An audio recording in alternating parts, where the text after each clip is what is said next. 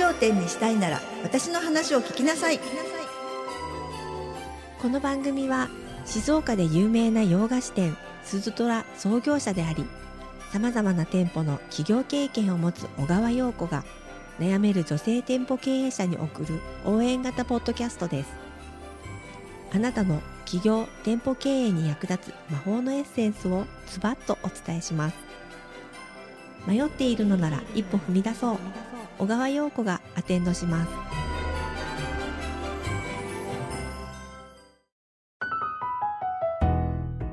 女性店舗経営者のための、えー幸せアテンダント小川陽子です。よろしくお願いします、お願いいたします第25回目も小川様のところに、えー相談があったリアルなお話をご紹介してくださるはい。ということで、はい、お願いいたします。お願いします。はい、まあ、私も50代なので、うん。結局あのご相談来る方50代の方ね多いんですよねやっぱり。うん同世代が多い。はい、で同じようにやっぱりバリバリね 20代30代40代とこう駆け抜けてきた方たちが50代に入ってですね、はい。もう先を見据えた時に本当にこのままでいいのかなっていう、ふと我に返るっていうか、はい、そういうことでご相談が実際にあえのあります。うん。私も実際ですねあの50代を機にですねこのまま事業をどうしていこうかっていうことを本当に真剣に考えました。やはい。はり自分の体は一つしかないですし当然まあ体力もね気力もいつかはね衰えていくであろうと。ん。だから自分が健全な時にえーうんしっかり先のことを考えておきたいということで、はい、まあ、私劇屋やってたんですけどもね、うん。その事業をまあ承継し、はい。そして事業を絞っていった、はい。そしてまた私が過去にですねいろいろしてきた経験をこれから生かしていきたいと思って、うんはい。コンサルティング事業っていうのを立ち上げたわけです。はい、うん。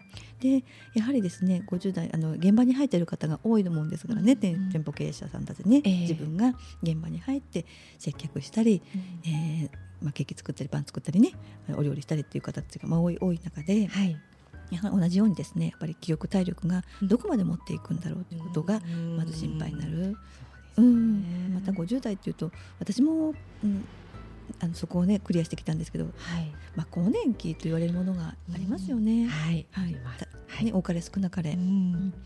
私もあの全然本当に自分が健康できたし、うん。病気も一つしたことないし、うんあの気落ちするなんてこともねなかったんですけれど、えーなんかやっぱりぽっかりねあれ？っていう少しあの、違うなっていうことをはい。50代に入ってから感じましたね。うんよく聞きますね、うん。そういうお話、ね。はい、なので、まあ、本当にできる、まあ、経営者さんたちは、うん。あ今とにかく先のことを見据えた行動動きをしておこう計画をしておこうということで、え対策を練っていくわけなんですがはい、実際にあったお話としましてはねえーやはり自分が、あのー技術をね、でえーケーキを作ってきて技術をこう提供してきているので、まあこれからこれをですね人に伝えたいというお仕事をしていきたいというご相談がうん。実際に今あります。はい、まあ、販売だけじゃなくってこれから例えばカフェをやりたいとか、うん。同じようにケーキ屋さん開きたいっていう人たちのために、はい。自分のノウハウっていうものをあの伝えていきたいそれから技術だけじゃなくってやっぱり経営ですよね、どういうふうに経営を維持していくとか、うんはい。ね、こうしたらうまくいくよとか、うん。本当に細かいこと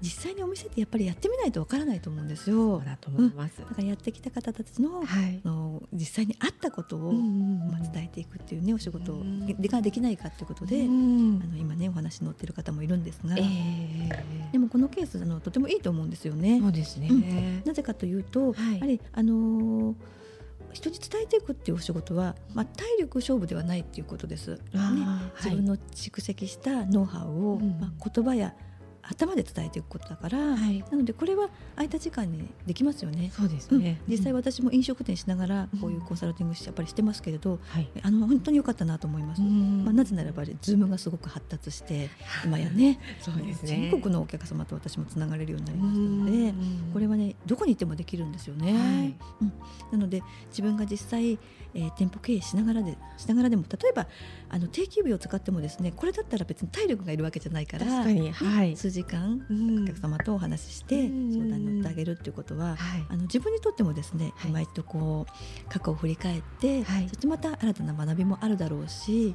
いいお仕事じゃないかなとうん思っている、はい。教えるっていうこともいいと思いますね。であるいは私があのやってきたように、はい。まあ事業を誰かにバトンタッチしたいっていう人もいるかもしれませんね。これもね。ねそう。まあ、すぐすぐではないけれども、ええ。いずれそうなる時のための準備っていうかね、そうですね、うん。先のことは考えるべきですよね。そうそうそうから、ら、まあ、身近にその事業をはい。承継できる人が、例えばお子さんがいないとかね、ええ。ね。そういうことであれば、はいこの事業を、まあ、うん。自分で終わらせるのか自分の代で終わらせるのかはい。あるいは誰かにつなげていくのかっていうことうん。も情報収集していく時なのかもしれない。そうですね。うまくね、まあ、売却等々できればそれもそれでありだと思うし、はい。ね、でいろんなやはり考え方が50代ってこうか節目になるのかな。うん。本当50代ってうん。まだまだ全然自分はやれているし、そんな先のことはもっと後でいいよって思ううん。かもしれないんですけど、はい、今ここで考えることであの動きが変わってくるっていうことですよね。そう。そうう。ん。本当にそれは思いますね。うん。ね。だから今一度こうリセットしてみて、うん。自分がどう向かって向かっていきたいのかもそうだし、はい。あるいは、はい。じゃあ現状を最低でも維持していくためにははい。今自分がやってる行動お店の経営の中でええ。すごく自分が嫌だなと感じていることや、はい。すごくストレスだなと感じていることをうんうん今一度洗い出してみる、あー。これが取り除けるだけでも多う分すっごくすっきりすると思うんですよ。ですね、うん。それを抱えながらこの先ずっと行くのは不安ですよね。そうそうそうそう。うん。例えばねやらなきゃいけないって思ってることが結構あると思うんですよね。はい。ね。でもやらなきゃいけないって結局それって自分が嫌がってるっていう言葉だよ発言だよね。あはいはいもうそもそもやらなきゃいけないって自分に指示してるんだもうんね。んねだからやりたいんじゃないんだよね。あそうですね。そうやりたければやっぱり勝手に体が動いてるし、はいねあのー全然例えば長い長時間でもですね、うん夢中になっちゃったりするわけですよね。はいはいけれ。どももうそれがやらなきゃいけないルーティンになっていやいややってることが、おそらくそのビジネ仕事の中であると思うんですよね。ええ。それを洗い出してそれが取り除け取り除くことができないかっていうことをうん考えてみるのも一つ手かもしれない。うん。例えばですけど、はい。あの人材育成が苦手な人もいると思うんですよ。うん。ね。じゃあ、まあ、そのスタッフさんがいないとお店が実際回らないのかどうか考えていくのも、まあ、これ解雇するとかそういうことではなくってえね,、えええ。ね。将来的にはい例えば小さくして自分一人でできるようなお店にしたっていいんじゃないかとかですね,、はいはい。ね。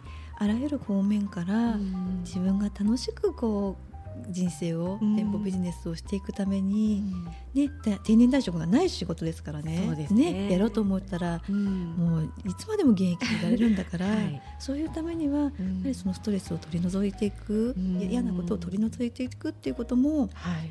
まあ、一つ手、ねねかもかとかと思うので、そうんね。すぐすぐに行動は移せないかもしれないけどじゃあそのために何ができるかっていうことを検証していくっっていうことも、まあ、50代っていうのはちょうど節目かなと。うん。そうですね。まあうん。本当にこういろいろ考えるはい。時期っていうか、そうですね。これを機会に、うん。うん、あの自分が何がこう不安なんだろう、何がストレスなんだろうっていうことを、あのもう一度見直す？うんうん、なので私のところにご相談来てくださる、まあ、お客様たちとは、はい。まあ、本当に個別でもうとことんヒアリングしてカウンセリングしてああのお話やっぱり聞いてきます。うんね、なかなか経営者って自分の弱みをですねうん人にこう話すことができなかったりするんうんですね。はい。でお話聞かせていただいて、じゃあえ私から私の経験をもとにですね、あのこういうことができるんじゃないかああいうことができるんじゃないか、いやこれはやらなくてもいいよねっていうことを、まあはい。いろいろセッションしながらえね、うんあの解決にまあ向かっていくわけなんですが。はいですね。うんやっぱりこう一人で抱え込まないで誰かに相談する、うんうん聞いてくれるはい方を見つけるっていうのは本当に大切ですよね。はいはいうん、わかりました。ありがとうございます。番組ではえー皆様からのメッセージやご感想をお待ちしております。